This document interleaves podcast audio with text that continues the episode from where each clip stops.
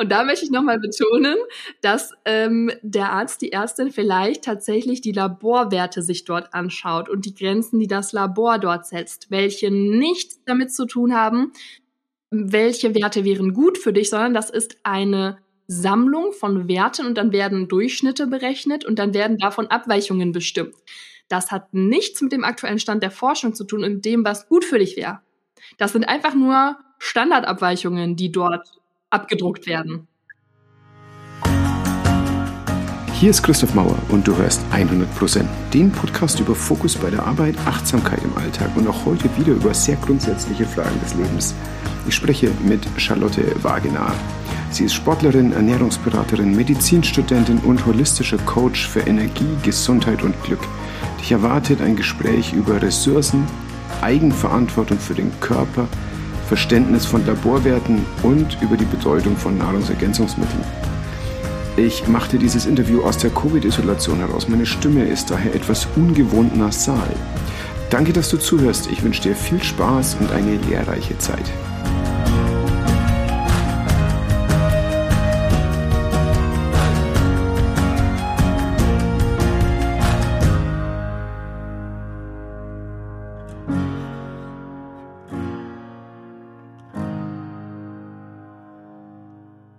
Liebe Charlotte, erstmal ganz herzlichen Dank, dass du da bist. Ich bin so gespannt, weil ich sehr viele ganz verschiedene Themen habe, über die ich mit dir sprechen will. Und ich bin super gespannt, in welche Richtung das Gespräch gehen wird. ja, vielen, vielen Dank. Ich bin auch gespannt, freue mich auch sehr. Und vielen, vielen Dank nochmal für die Einladung. Deine Hauptbeschäftigung gerade, wenn ich das so sagen kann, ist das Medizinstudium, oder? Wie ist das denn derzeit zu studieren in dieser Welt? Ähm, seit zwei Jahren tatsächlich ist es ein bisschen verändert und das meiste findet online statt. Wobei ich aber sagen muss, dass es für mich eigentlich ganz okay ist. Ähm, wenn nicht sogar eine riesige Chance, weil du hast gerade gesagt, das ist das, was ich hauptberuflich mache. Ja, das hat natürlich auch die Prio.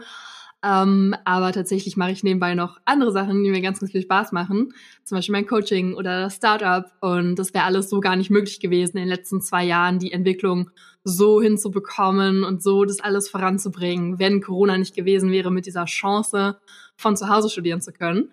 Von daher bin ich wahrscheinlich eine der wenigen, die das sogar begrüßt. Damit hast du schon Sachen vorweggenommen, die mich interessieren. das hätte ich vielleicht gedacht. Und äh, schön, da, du machst die Anmoderation gerade. Das gefällt mir sehr gut.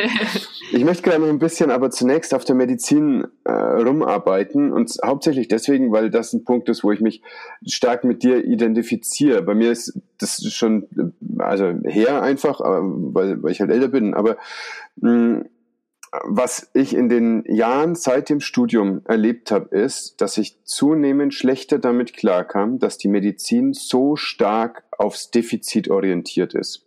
Mhm. Und wenn ich dir so folge, wenn ich so lese, was du arbeitest, dann wirkt das so, als ob du auch eine ganz starke Rückbesinnung auf die Ressourcen machst bei deinen Patienten oder bei deinen Klienten, aber auch in dem, wie du selber mit dir umgehst. Um dich herum ist aber ein ganzer Lehrkörper, die alle dich ausrichten, das Defizit zu sehen. Erzähl mir mal bitte, wie du in so einem Umfeld einen klaren Kopf behältst und dich ausrichten kannst, so dass es gut ist für dich. Wow, hast du super, super spannend formuliert. Gerade auch ähm, die Ressourcen fand ich ganz, ganz toll, dass du es gesagt hast. Also einfach diesen Begriff aus der Salutogenese aufzugreifen, ne, im Kontrast zur Pathogenese eben. Das hast du gerade mega cool dargestellt. Ähm, ganz, ganz wichtige, tolle Frage. Ähm, ich glaube tatsächlich, dass es bei mir so ist, dass ich den Fokus auf den Ressourcen habe, auf der Gesundheit habe, auf den Gesundheitsfaktoren, auf der Resilienz, auf dem, was mich gesund hält und andere Menschen und nicht auf diesem Loch, auf dieser Defizienz, weil ich es einfach selber erlebt habe und weil ich einfach weiß, dass es funktioniert und weil es für mich der einzige Weg ist, wie wir wirklich Lebensqualität steigern können. Und ich glaube, hätte ich das nicht so stark selbst erlebt, wäre es nicht so einfach für mich, da so sehr dran zu glauben und so sehr zu sagen, hey, ich weiß, äh, wir lernen die und die Medikamente helfen dort, aber ich weiß, dass es bei mir anders war ähm, und dass ich es anders machen möchte. Und dann käme es, glaube ich, auch nicht so aus dem Herzen und wäre auf einem wackeligeren Tisch. hm. Damit meinst du deine Vergangenheit als Sportlerin Ähm, ja, also ich würde sagen, das war auf jeden Fall ein Punkt, mit dem es absolut angefangen hat bei mir. Ähm, ganz genau. Also du kennst mich schon ein bisschen. Es ging bei mir einfach irgendwann los, dass mein Körper durch das harte Training, durch den psychischen Druck, den ich mir gemacht habe, durch das Training, also durch den Leistungsdruck, aber auch natürlich durch die Schule und mein, mein tolles Abi, was ich haben wollte. Und natürlich auch einfach, dass eine herausfordernde Zeit ist in, in den jungen Pubertätsjahren, ähm, dass da einfach ganz, ganz viel auf mich eingeprasselt ist an Stressoren und mein Körper irgendwann einfach ja nicht mehr konnte und ich auch nicht auf meinen Körper gehört habe, nicht meinem Körper das gegeben hat, was er brauchte und einfach ihn so ausgebeutet habe. Und das endete dann in Übertrainingssyndrom, ausgebrannten Nebennieren, Schilddrüse hat nichts mehr gemacht. Ähm, ich hatte ganz, ganz viele Mikronährstoffmängel. Mein Schlaf war ganz, ganz schlecht. Ähm, ich hatte keine Periode mehr. Meine Hormone waren komplett durcheinander. Eigentlich alles, was man sich angeschaut hat. Hautprobleme hatte ich, Neurodermitis. Also es ist, das ganze System ist auseinandergeflogen. Und mir ging es auch nicht wirklich gut zu der Zeit. Ähm, für mich war das mein Normal. Das betone ich immer, dass das mein Normal war, weil ich in dem Moment ohne zu wissen, was in fünf Jahren vielleicht ist, gar nicht gewusst hätte, hey, dir geht's gerade eigentlich richtig scheiße. Für mich war das normal, dass ich jeden Tag nach den Ferien erstmal krank war. Das war für mich mein Normal. Ich habe mich darauf eingestellt und das war total in Ordnung in meiner Welt. Und warum ich da immer so darauf hinweise, ist, dass jeder Mensch irgendwo sein Normal hat, was der irgendwann halt akzeptiert. Und für mich war es so krass, einfach dann zu merken, ey, da ist so viel mehr und es ist so viel mehr möglich, wenn du an diese Ressourcen gehst, die wir eben angesprochen haben. Ganz genau. Und damit gehst du, so würde ich es jetzt erwarten als Antwort, multimodal. Das heißt, da brauchst du irgendwas für eine mentale Gesundheit, da brauchst du irgendwas, was mit der Ernährung zu tun hat und dann brauchst du irgendwas, was mit Rekreation zu tun hat. Absolut. Also ich habe früher ganz, ganz stark getrennt Körper und Geist im Training vor allem, was macht mein Körper? Ne? Ich musste, ich hatte den und den Trainingsplan und das war mein Körper. Und mein Körper hat die Leistung abgerufen. Und dann habe ich irgendwann mal angefangen, mich mit Trainingspsychologie auseinanderzusetzen oder irgendwelchen Strategien, die andere Sportler haben. Aber es war für mich, es gibt den Körper und den Geist. Und heutzutage muss ich sagen, diese Unterteilung, die wir da irgendwann mal gemacht haben, es gibt Körper und Geist, macht absolut auf keiner Ebene irgendeinen Sinn. Ein tolles Beispiel, an dem das sehr, sehr leicht verständlich ist, ist unser Darm.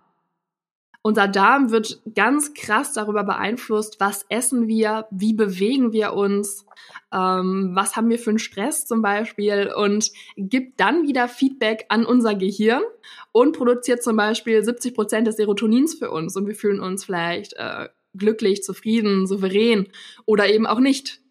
Ähm, hier sitzt unser Immunsystem und wir fühlen uns dann entweder gesund und wir sind fit und wir können Viren abwehren oder eben nicht. Und so merken wir ganz, ganz schnell, wie Psyche und Körper eigentlich ineinander greifen und nicht nur hier, aber auf jeder Ebene diese Unterteilung immer Potenzial verloren gehen lässt. Also multimodal ist ganz, ganz wichtig. Das hatte Plato schon mal gesagt, vor na, vielleicht 2000 Jahren. Ich meine, das ist das Übel unserer Zeit, dass die Ärzte die Seele vom Körper trennen.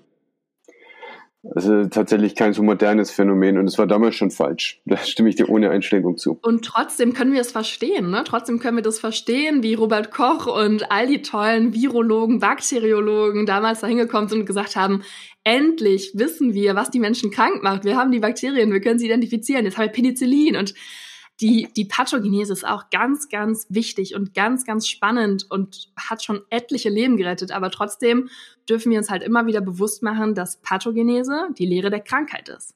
Der Krankheitserreger, wie können wir Krankheit detektieren, wie können wir vielleicht auch Symptome unterdrücken, wie funktioniert Krankheit. Und wir brauchen ein Gegengewicht. Gerade vielleicht sogar, wenn wir noch keinen Leidensdruck haben und wir wollen gesund bleiben, gerade dann brauchen wir die Salutogenese, die sich halt eben die Gesundheit anschaut. Und das ist meiner Meinung nach auch die Art von Medizin, die am meisten Spaß macht, weil wir dann halt eben nicht wie in der heutigen Medizin ähm, zwar die Lebensspanne erhöhen, aber die Gesundheitsspanne nimmt ab und die Lebensqualität nimmt eigentlich ab. Und die Menschen sind immer früher chronisch krank und leiden und haben Schmerzen und kriegen Medikamente, äh, für die sie dann wieder andere Medikamente brauchen, um die Nebenwirkungen zu puffern, sondern dann sind wir in der Zone von du fühlst dich gut, du kannst dein Potenzial leben, du hast Energie für die Dinge, die dir wichtig sind. Und du kannst richtig du sein, ne? Du hast gerade gesagt, so ein bisschen gesundheitlich angeschlagen bist du auch. Und wir können dann nicht wir sein. Du kannst dann nicht dein volles Geschenk, dein Potenzial leben. Und daher finde ich diese Medizin so viel, so viel erfüllender. Und wir brauchen diese Balance. Ja, absolut. Mhm. Ja, sind ja jedes Mal, wenn du was sagst, fallen mir gleich mehrere Sachen ein, mit denen ich Spaß hätte, weiterzudenken. Dankeschön. Also zunächst äh, zu dem, zu der Pathogenese und der pathogenetischen Sicht auf den Menschen. Ich glaube, das hat einen ganz, ganz festen Stellenwert in der Notfallmedizin und in der Intensivmedizin. Und ich halte es aber für sagen wir mal, eine konzeptionell, ein konzeptionelles Missverständnis. Die Prinzipien dort, die wirklich darauf aus sind, Symptome mit ihrer Auswirkungen zu verstehen und dann zügig zu behandeln und dieses Konzept dann auf den Rest des Lebens auszuweiten. Das ist auf der Intensivstation völlig korrekt, den Blutdruck einfach runterzumachen und zu sagen, wir haben das mit dem Blutdruck jetzt geregelt. Aber es ist eine Beleidigung für meinen Verstand, wenn jemand behauptet, dass wir jetzt die nächsten 70 Jahre diesem Patienten jeden Morgen zwei Tabletten in den Hals schmeißen, damit die Zahlen weiter unten bleiben. Und gleichzeitig aber tut sich ja nichts an seinem Leben. Also man kann nicht ernsthaft und klaren Verstandes behaupten, man hätte diesen Blutdruck behandelt. Man hätte einen ja. Wert behandelt. Aber der Blutdruck und seine Ursachen, und die hat er, sonst hätte er keinen Blutdruck, die sind genau gleich. Ja, Blutdruck ist ein tolles Beispiel. Ähm, da würde ich gerne reingehen, wie viele Menschen ähm, gar keine Wirkung von Blutdruckmedikamenten haben, aber die Nebenwirkungen. Ja. Wo wir sagen können, wer hätte denn Nebenwirkungen von ein bisschen Sport oder ein bisschen gesünderer Ernährung oder Stressreduktion? Wahrscheinlich erstmal keiner. Im Gegenteil, wir hätten diese positive Aufwärtsspirale. Und da gibt es ja die Number Needed to Treat, ne, die jeder Mediziner kennt. Also wie viele Leute müssen wir eigentlich behandeln mit einem Medikament, um ein positives, gewünschtes Outcome, zum Beispiel der Mensch bekommt keinen Herzinfarkt durch seinen hohen Blutdruck, zu erzielen. Und die ist bei vielen Medikamenten ziemlich ungünstig, um das mal nett zu formulieren. Also wir müssen sehr, sehr viele Menschen behandeln, um ein positives Outcome zu haben. Während wir, wenn wir uns Sport anschauen, Stressreduktion, Ernährung, eine geniale Number Needed to Treat hätten, nämlich eins. Also wir müssen einen Menschen damit behandeln und es ginge ihm sehr wahrscheinlich, wenn die Rahmenbedingungen stimmen, schnell besser. Mhm. Und trotzdem möchte ich nochmal betonen, das, was du auch gerade gesagt hast, irgendwann nimmt halt eben das ganze Fahrt auf. Dann entsteht so ein Momentum und das System funktioniert, wie es funktioniert. Und ich finde immer ganz wichtig zu sagen, dass kein Arzt, keine Ärztin wahrscheinlich böse Absichten hat, sondern dass eben ein System irgendwann dort steht, wie es dort steht und sich einfach selbst erhält mhm. mit jeglichen Industrien, sei es die, sei es die Food Industry oder die Pharmaindustrie oder die Medizin, die Politik. Niemand dort ist wahrscheinlich absolut äh, böswillig von innen heraus, aber irgendwann läuft es einfach von selbst und wir dürfen dann eben bewusst da eingreifen, weil es sonst vielleicht keiner für uns erstmal macht. Ja, das ist ja äh, auch so eine Deformation professionell, die wir da erleben. Und dann werden wir da so hinbewegt. Es war, um zurückzukommen zu dem, was wir anfangs gesagt haben, für mich völlig normal bei Leuten, mir die Defizite anzuschauen. Ja. Und ich dachte immer so, ja, die, die Pflegos, die Physios, die dürfen die Ressourcen angucken, das passt schon. So. Aber ich muss ja jetzt bitte schön die Defizite angucken, weil die Defizite ja. werden abgerechnet. Also Behebung von Defiziten ist abrechenbar.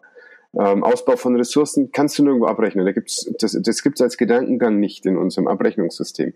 Ja, so viel zum System, ganz genau. Mhm. Also es ist super spannend, selbst wenn ich als Ärztin oder du als Arzt das machen wollen würde, ist erstmal auch die Frage, hm, kriege ich das jetzt überhaupt bezahlt? Ja. Oder kriege ich das irgendwie durch? Und auch bin ich sicher damit? Bin ich rechtlich überhaupt sicher, wenn ich das jetzt mache? Ja.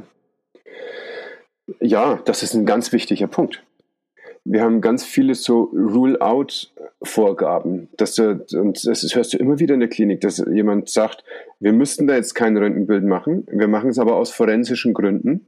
Falls er was hat, können wir nachweisen, wir haben es gezeigt. Und viele, viel, also gerade Bildgebung wird ganz viel deswegen gemacht. Ja, absolut. Und das gleiche gilt für Routine-Blutentnahmen. Da werden einfach ja. irgendwelche Werte abgenommen. Es gibt eine große Routine, eine kleine Routine, eine chirurgische und eine innere. So ungefähr.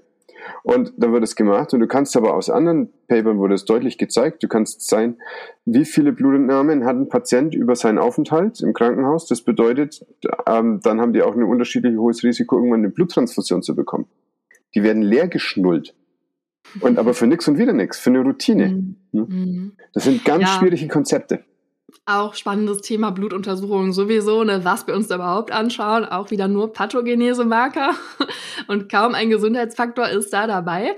Ähm, aber da hast du absolut recht und es ist spannend, wenn wir uns anschauen, wie machen das auch andere Länder ein bisschen, ne? In Europa, wie macht das zum Beispiel Spanien? Das Beispiel finde ich immer ganz toll, wo mehr Physiotherapie ist und wo Operieren einen etwas geringeren Standard, Stellenwert hat als hier und gerade auch was du gesagt hast, manche Dinge müssen auch einfach durchgeführt werden, weil das Krankenhaus eben fünf Operationen davon im Jahr braucht, um den Sitz zu behalten. Also es ist wirklich spannend, wenn wir uns das System ansehen und mir läuft da auch manchmal echt ein Schauer über den Rücken. Je tiefer man dann da reingeht, äh, dann kommen Prothesenhersteller, die irgendwas verkaufen, ähm, was auch einfach nur Mist ist. Und das ist aber auch wieder, trägt sich auch wieder von selber. Also man, man kann wirklich jedes Thema sich da anschauen.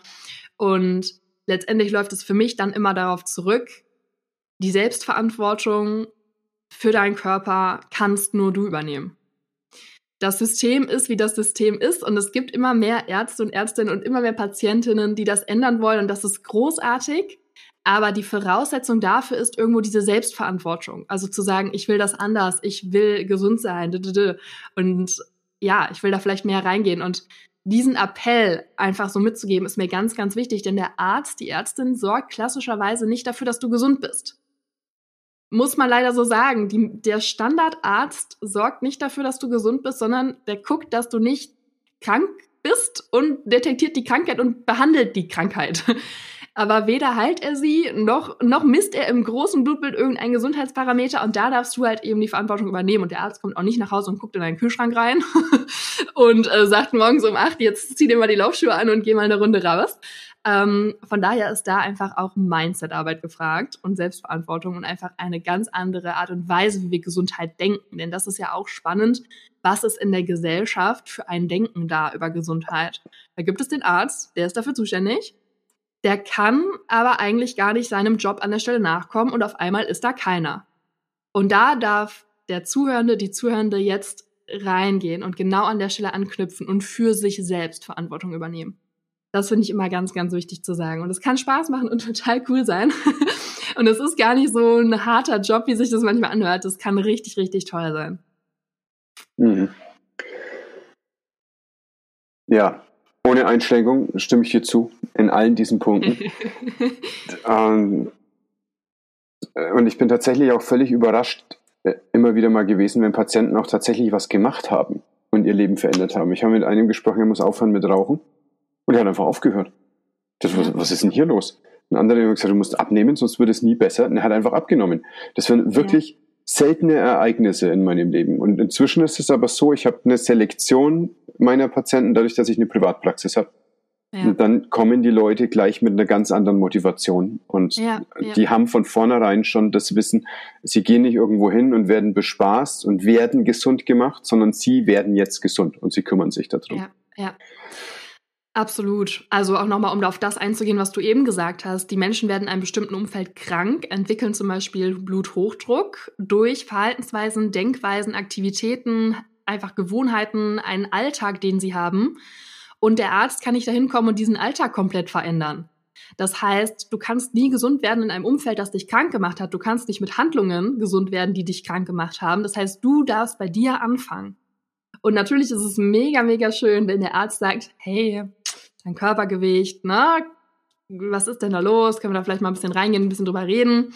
Und ich bin auch wirklich die Letzte, die ähm, ja sagt, dein Wert als Mensch ist irgendwie schlechter, nur weil du vielleicht mehr Fettgewebe hast. Um Gottes Willen. Aber trotzdem finde ich diesen Trend sehr gefährlich, dass es beim Arzt einfach gar nicht mehr angesprochen wird weil in der Praxis eben auch die Angst ist, oh Gott, ich kann es ja nicht ansprechen, dann kommt der Patient nie wieder.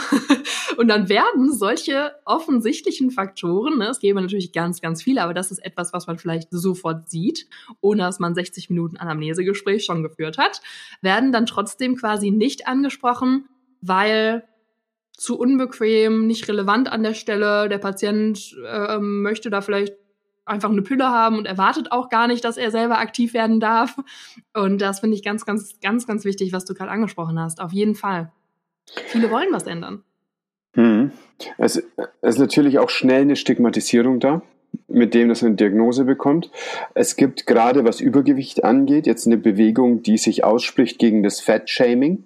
Und ich glaube, was die halt nicht verstehen, ist, dass es einen anderen, äh, sicheren Raum gibt, wenn man sich mit seinem Arzt, seiner Ärztin unterhält. Das ist nicht wie wenn ich am Strand bin und jemand zieht die Augen hoch, weil ich zu viel Kilos mit mir rumschleppe, sondern ein Arzt ist in der Lage, Körpergewicht wertungsfrei zu sehen. So wünsche ich mir das zumindest. Und so habe ich es häufig auch erlebt.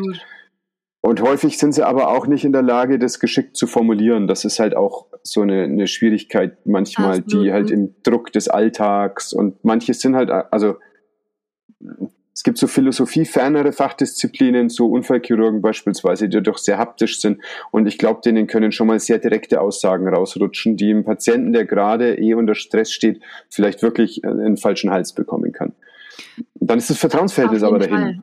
Auf jeden Fall. Und es geht ja auch darum, Ressourcen bewusst zu machen und nicht Schuldzuweisungen oder Verurteilungen auf den Patient einhageln zu lassen.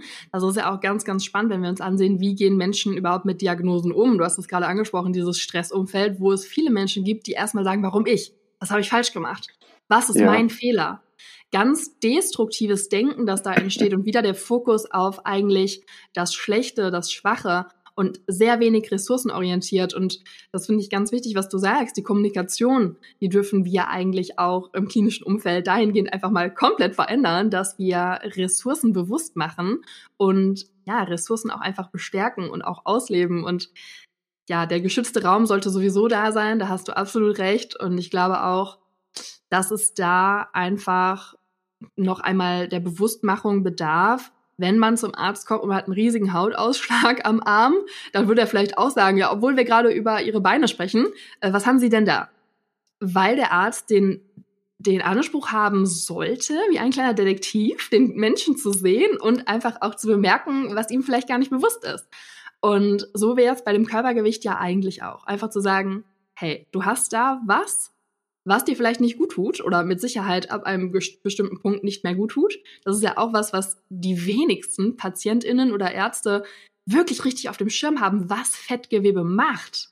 Dass es einfach nicht am Körper ist, sondern dass es eben endokrin aktiv ist, dass es eine Drüse ist, die äh, entzündliche Botenstoffe produziert und unser Hormonsystem durcheinander wirbelt. Also da dürfen wir auch einfach ein bisschen sachlicher, wissenschaftlicher rangehen, genau wie an jedes andere Thema auch als wären wir die Detektive, die das gerade erkennen. Ja, das wäre schön. Und gleichzeitig aber sehe ich, dass sowohl Ärzte das Bedürfnis haben, eine schnelle Lösung anzubieten, als auch viele Patienten sich wünschen, einfach eine schnelle Lösung zu bekommen. Und dann, naja, halb zog es ihn, halb sank er hin. Das, äh, das spielt sich gegenseitig natürlich in die Hände. Und Absolut. es ist eine leichtere Aussage, pass auf, du kriegst jetzt das und das. Und damit wird es okay, ja, kommst in Absolut. vier Wochen nochmal. So. Absolut. Und gleichzeitig ist das eben auch das, was ich mit Mindset gerade bezeichnet habe. Wie denken wir über Medizin? Wir sind eben diesen Quick Fix gewöhnt. Wir sind es gewöhnt, eine kurzfristige Lösung für ein langfristiges Problem zu bekommen, das erst einmal die Symptome unterdrückt und wir müssen gar nichts an der Wurzel machen. Und das Problem ist noch da, es ist nur stumm. Und ja. da dürfen wir, wie gesagt, einfach kollektiv umdenken und den Körper Schmerzen nicht als Feind sehen und wir müssen schnell eine Pille da reingeben und der Körper macht sowieso nur Unsinn, sondern wir können sagen, hey Körper, cool, dass du mir hier Symptome präsentierst, weil du zeigst mir den Weg. Du zeigst mir über Sodbrennen, Magenschmerzen, Migräne, Hautausschlag oder Bluthochdruck, wo ich mehr reingehen darf und wo etwas außer Balance geraten ist. Also wo ist kein Gleichgewicht mehr, keine Homöostase? Wo darf ich einfach mir mal was anschauen? Der Körper produziert ja nicht Schmerzen, weil er dich hasst. Im Gegenteil, dein Körper ist dein bester Freund. Er, er wird bis zum Ende deines Lebens alles für dich tun und möchte einfach nur, ja, dass du überlebst, dass es dir gut tut. Und da dürfen wir wieder einfach rein in dieses Denken, es ist nicht mein Feind, das ist mein Buddy. Und ich gehe in den Dialog und nicht in das Stummstellen. Und hast du schon gefunden, wo du diese Sicht auf den Menschen später mal praktizieren kannst? ähm, spannende Frage. Ich dachte immer, dass ich in die Sportmedizin gehen würde, habe dann aber festgestellt, dass die Sportler eigentlich schon in einem guten Dialog sind und auch eigentlich schon viele Ressourcen aktivieren und relativ gesund sind und ein gutes Bewusstsein haben. Und habe dann gedacht, ich gehe in die Hausarztpraxis. Ähm, und habe dann aber tatsächlich irgendwann gemerkt, die normale Hausarztpraxis ist es für mich leider auch gar nicht. Ähm, denn wir dürfen viel, viel tiefer reingehen. Gerade wenn wir das Mindset-Thema uns anschauen, unser Verhalten ist begründet in unserer Programmierung, in unserem Denken. Was denken wir über uns selber, über unsere Krankheit, über unsere Schmerzen, über unser Potenzial, über unsere Ziele, über unsere Gene, über die Krankheit von der Oma und äh, was wollen wir mit unserem Leben anfangen? Das sind alles Motivatoren, Themen, die dürfen wir uns anschauen, wenn ein Patient immer noch nicht aufhören möchte zu rauchen oder ich weiß es nicht. Also auch in der Hausarztpraxis würde man damit konfrontiert, dass man sagen kann, hey, das wäre gut, aber da sprechen wir nur mit dem Verstand. Wir sprechen mit den oberen zehn Prozent des Eisbergs. Und wir dürfen halt eben reingehen und uns bewusst werden, die Programmierung, das sind die unteren 90 Prozent. Das sind unsere Ängste, das sind unsere Gefühle, unsere Erwartungen, unsere Glaubenssätze. Und da verändert sich Verhalten. Da ist auch unsere Identität. Äh, sind wir Diabetiker? so, oder haben wir einen Prädiabetes, den wir noch heilen können? Das ist ein, ein ganz anderes Bewusstsein, was da vielleicht ist, was aus dem Unterbewusstsein entspringt, wo wir dann ganz anders handeln können. Und diese Ressource zu nutzen, ist für mich jetzt gerade im Coaching möglich und finde ich unfassbar erfüllend, einfach da reinzugehen und für Menschen eine komplett andere Realität und Lebensqualität zu erschaffen und ihnen beizubringen, wie komme ich denn an meine Ressourcen dran? Wo sind die denn? Denn wenn wir ehrlich sind, das hat uns auch keiner so richtig beigebracht. ähm, wir sind irgendwann ne, in die Schule gekommen, waren vorher bei unseren Eltern in der Erziehung und einiges haben wir mitbekommen, einiges Gute und einiges nicht so Gute. Und dann stehen wir hier in der normalen Welt und wir werden konfrontiert mit Herausforderungen und Problemen und dürfen dann irgendwann einfach nochmal lernen, da reinzugehen und da wirklich mit uns zu arbeiten. Und das finde ich mega, mega erfüllend. Und von daher kann ich mir gut vorstellen, dass ich irgendwann den medizinischen und den nicht-medizinischen Teil kombinieren werde. Denn, wie gesagt, wir können den Körper nicht vom Geiste trennen. Und äh, daher finde ich das Duo einfach extrem faszinierend. Mhm. Letztlich in der, in der mentalen Hygiene gibt es eine große Unterscheidung zwischen Coaching und Therapie. Das ist ja was, mhm. was du jetzt in, in deinem Gedankengang gerade gar nicht so unterteilen möchtest, sondern du coachst die Leute ja auch zu etwas hin. Ist das das richtige Wort dafür? Ähm, also ich glaube, sowohl Therapie als auch Coaching hat ein Ziel, ne? sonst würden wir es nicht machen. Ähm, und trotzdem glaube ich, dass Coaching und Therapie sich noch mal ein bisschen unterscheidet, denn wir haben viele Therapien, wo wir zum Beispiel, Psychotherapie ist ein tolles Beispiel. Wir gehen also rein. Der Mensch äh, ist zum Beispiel übergewichtig und äh, wir gehen jetzt rein in die Therapie, in die Psychotherapie und schauen uns die Kindheitstraumata an und ähm, warum das Kind als einzige Lösung während der Scheidung der Eltern Essen hatte, um die Leere in sich zu füllen. Und wir gehen da rein in Negativität, in schmerzhafte Erfahrungen, in Schmerz. Und Heilung ist total wichtig, auf jeden Fall. Aber nicht für jeden Menschen funktioniert es, in diesen erstmal ressourcearmen Zustand reinzugehen. In den Schmerz reinzugehen, ähm, in diese niedrige Energie reinzugehen und in ja all dieses Negative reinzugehen, auf die Vergangenheit sich zu konzentrieren. Ähm, sondern es gibt eben auch Menschen, und diesen Ansatz finde ich eben so toll, die möchten Status quo, wo bin ich heute? Nach vorne leben und die möchten das in einem möglichst ressourcevollen Zustand. Und da ist meine Meinung, dass das nicht der beste Weg ist, da in die alten Wunden reinzugehen. Ich bin absolut der Überzeugung, wir dürfen das Alte heilen und gehen lassen, um offen für das Neue zu sein. Aber das kann man auch anders machen, als dass wir uns da immer um die gleichen Traumata drehen. Und so ist für mich ein bisschen der Unterschied. Und vor allem ist der Unterschied für mich bei der Therapie, haben wir feste Therapieschemata wie funktioniert diese Therapie. Und ich bin ein Therapeut für diese Therapieform. Und das ist was, wo ich gar nicht hinterstehe, weil ich vielleicht so mich selbst noch nie therapiert habe. Und im Coaching kann ich halt sagen, das hat für mich funktioniert. Ich kann dir den Weg zeigen. Ich nehme dich an die Hand. So war es bei mir. Und da kann ich auf einer ganz anderen Ebene, mit einer ganz anderen Authentizität einen Weg aufzeigen, weil ich nicht einfach nur davon rede, weil ich es nicht einfach nur weiß, sondern weil ich selbst es angewendet habe und weil ich es mehr oder weniger lebe oder gelebt habe und bin damit auf einer ganz anderen Ebene Begleitung und Expertin. Und das ist für mich auch irgendwo nochmal der Unterschied. Das ist ja eine Selbstoffenbarung, wie sie unter Therapeuten auch nicht üblich ist.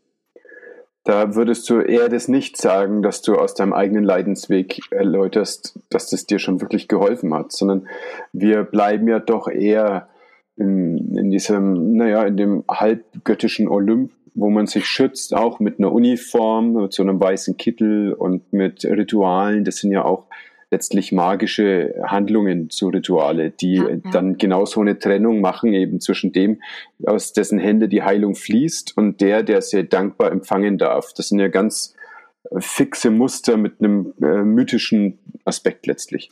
Ja, und es gibt immer einen dominanten Part. Ne? Ja. Also der Therapeut ist der professionelle, führende, dominante Part. Und es ist für mich nicht dieses, wir sind auf Augenhöhe, wir sind ein Team ich öffne mich dir gegenüber, du kannst dich mir gegenüber öffnen und wir ziehen an einem Strang. Das ist für mich eine ganz andere Energie und ich kann auch aus eigener Erfahrung sagen, wenn ich selbst in der Rolle des Coaches war, dass Veränderung so auch viel mehr Spaß macht dass es also auch einfach viel mehr Freude bringt, wenn da jemand ist, der auf deiner Wellenlänge ist. Der ist vielleicht drei Kapitel weiter vorne. Okay, cool, deswegen kannst du ja von dem lernen.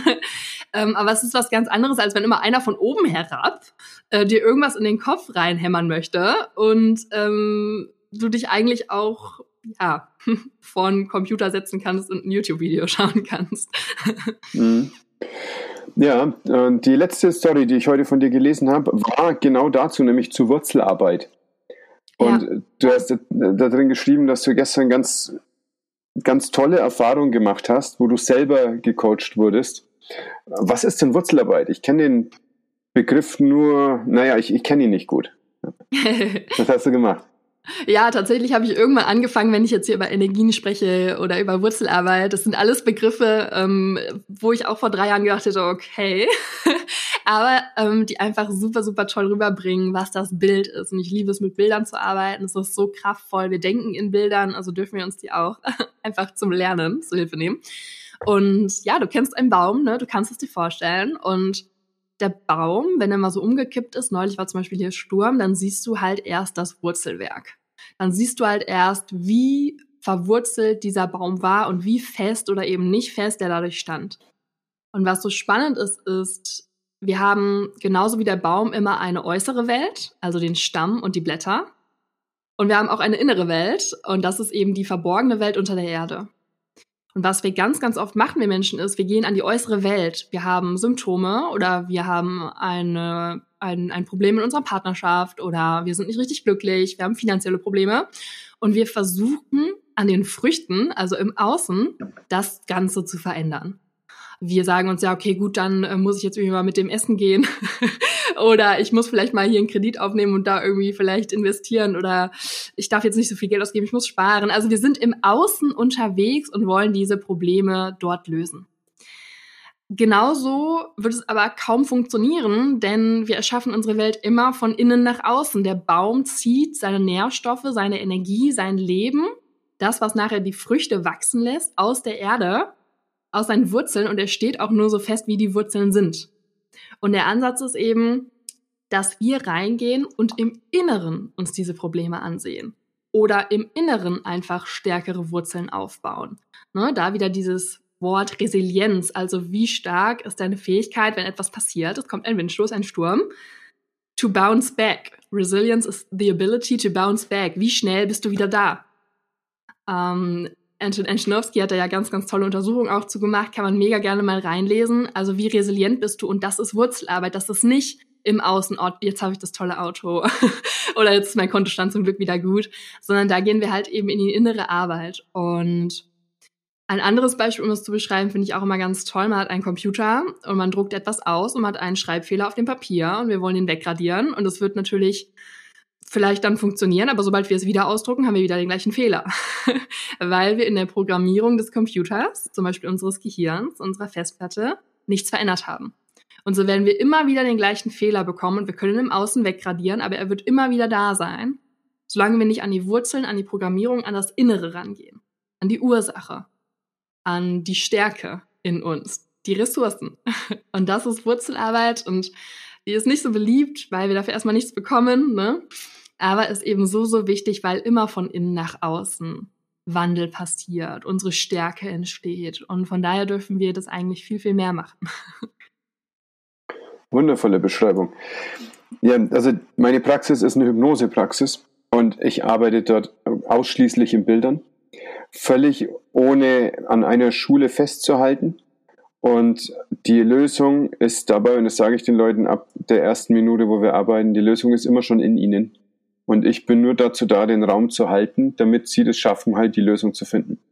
Absolut. Und es ist so endlos viel befriedigender als alles, was ich vorher gemacht habe. Absolut. Das ist Ganz genau. Ich weiß ganz genau, was du meinst. Und das ist ja auch wieder der Ansatz, wenn das Problem im Außen irgendwie war, dann kam es ja, sagen wir, die, die Frucht ist faulig. Warum war die Frucht faulig? Vielleicht, weil der Baum nicht optimal versorgt war mit irgendwelchen Nährstoffen oder Wasser oder man weiß es nicht genau.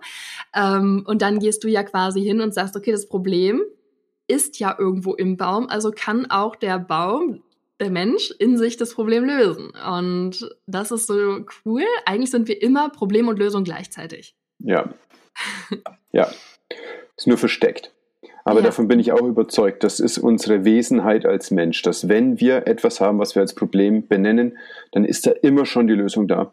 Und manchmal sind unsere Vorstellungen, wie unser spezifisches Leben gerade sein sollte, die äh, Glaubenssätze dann, die uns davon abhalten, genau die Lösung zu finden, weil wir es uns vielleicht nicht zutrauen. Ja, ja, absolut. Das ist ja auch spannend, dass erstmal nichts eine Bedeutung hat. Ne, nichts hat erstmal irgendeine Bedeutung, außer der Bedeutung, die wir ihm geben. Das ist ja auch das, was du gerade gesagt hast. Ähm, und auch, was du gesagt hast, ob wir es als ein Problem benennen, da ist ja auch schon eine Wertung dann drin. ich mag es zum Beispiel eine, eine Herausforderung oder eine transformative Situation oder sowas, äh, das Ganze zu betiteln, weil wir da schon wieder mehr Ressourcen spüren, ne? wenn wir das sagen oder eine Chance. Da ist auch ganz, ganz mhm. viel Ressource drin. Also auch da merken wir eigentlich wieder Körper, also unsere Sprache und unser Denken ähm, sind auch da ganz, ganz eng verbandelt und haben auch eine riesige Kraft. Total. Es war für mich ein Game Changer, als ich angefangen habe, anstatt Fehler Lernchance zu sagen. Ja. Das hat alles verändert. Die Art, wie ich arbeite, die Art, wie ich unterrichtet habe, das war wirklich ein ja. ganz großer Unterschied. Ja, und es hört sich immer so ein bisschen komisch an. Und mhm. da einfach nur der Aufruf, für mich hat es sich auch lange Zeit komisch angehört, aber immer wenn es sich komisch anhört, wenn das dich triggert, dann hat es irgendwo etwas in dir zu tun. Dann ist das ein Zeichen, dass du das vielleicht auch mal ausprobieren darfst, dass irgendetwas in dir spürt. Oh mein Gott, sind die abgedreht, aber vielleicht will ich es auch mal machen. und äh, dann darfst du es ausprobieren. Sowieso ganz, ganz viel ausprobieren. Und ja, du hast auch eben gesagt, ne, das hat dich ein bisschen erwischt, erkältungsmäßig. Und da möchte ich einfach ein Beispiel noch reingeben. Und zwar einfach auch nie zu sagen, ich bin krank. Nie sind wir krank, nie sind wir im Zustand, dass wir 100% krank sind. Wir haben immer gesunde und kranke Anteile in uns und wir können uns entscheiden zu sagen, ich bin auf dem Weg der Heilung. und es ist eine ganz andere Energie, als wenn wir sagen, wir seien krank. Denn wer sind wir zu sagen, dass wir 100% krank sind? Und sowieso, muss ja auch nicht stimmen. Hauptsache, es verleiht uns eine Ressource und bringt uns in diesen State. Ja. Ja, was ist denn überhaupt 100% krank? Also was ist denn der Moment, wo ich sage, jetzt bin ich aber wirklich krank? Ein, Freund von mir hat gerade Chemo und in den Chemopausen geht er bouldern. Natürlich geht es dem nicht gut. Dem, der hat auch äh, früher noch mehr geklettert, aber das, das macht er jetzt die ganze Zeit. Das ist ihm wichtig. Ja. Und ja, nee, das, das, äh, ich bin, äh, also, das ist sicherlich keine echte Krankheit, was ich hier habe. Also es, es ist tatsächlich nach zwei Jahren Pandemie das erste Mal, dass ich äh, Covid abbekommen habe. Aber das ist verglichen mit all dem, was ich über die letzten zwei Jahre gelesen und gesehen und gehört habe von Leuten, ist es wirklich gerade für mich ein Schnupfen. Es ist einer, der mich in den Mittagsschlaf zwingt, was ein Schnupfen normalerweise nicht macht. Aber dann schlafe ich halt. Aber das heißt nicht, dass ich den ganzen Tag 100% krank bin. Ja, und wir sagen das so, so schnell. Schon, schon als Kinder sagen wir das ganz schnell. ja, das stimmt. Ich habe meinem Sohn heute Morgen auch gesagt, schau mal, jetzt wird deine Nase auch krank. Gestern habe ich ihm gesagt, meine Nase ist krank. Deswegen schlafe ich gerade woanders. Und jetzt sage ich, ja, schau mal, und heute ist deine Nase auch krank. Aber mhm. genau, das ist, was du sagst. Das ist halt nur die Nase, die gerade krank ist. Und der Rest ist eigentlich noch ganz okay. ja. Lass mal über äh, Covid sprechen und das, was der Körper braucht, um gesund zu werden. Denn wir haben hier keine guten Medikamente. Wir haben aber einen ganzen Haufen Sachen, von denen wir wissen, dass der Körper sie bei Virusinfekten liebt. Und erzähl mir bitte deine Sicht darauf. Und wir machen jetzt hier keine medizinische Beratung, sondern wir machen einen Austausch unter Experten, Expertinnen. Und wer möchte, darf zuhören und daraus was für sich rausziehen. Ja. Wow, da machen wir jetzt ein riesiges Fass auf, aber es ist eine meiner größten Leidenschaften. Deswegen sehr, sehr gerne. Ähm, ja, die Mikronährstoffe. Wir brauchen Mikronährstoffe, um zu funktionieren. Unser Körper hat 47, da streiten sich die Menschen auch noch ein bisschen, aber es gibt, sagen wir mal, 47 essentielle Mikronährstoffe. Essentiell bedeutet, wir müssen sie essen, wir können sie nicht selbst herstellen. Und wir brauchen diese Mikronährstoffe als Coenzyme von Enzymen zum Beispiel. Also als, als Kofaktoren oder einfach als Verbindungen, als Bausubstanzen und so weiter und so fort. Und ein Körper ohne Enzyme ist ein Körper ohne Leben, weil Enzyme regeln alle Reaktionen. Ähm, ohne Reaktionen hätten wir keinen Stoffwechsel und wären wir tot. So. Und da möchte ich einfach nochmal reingehen, Enzyme sind nicht langweilig oder irgendwie Bio-Unterricht in der 12. Klasse, sondern Enzyme halten uns am Leben und bestimmen unsere Lebensqualität. Wie viele Glückshormone wir haben, ob wir gesund sind, ob wir krank sind, wie gut wir schlafen. Enzyme, Hormone und Mikronährstoffe, klar, Makronährstoffe sind auch wichtig, ähm, bestimmen unser gesamtes Leben.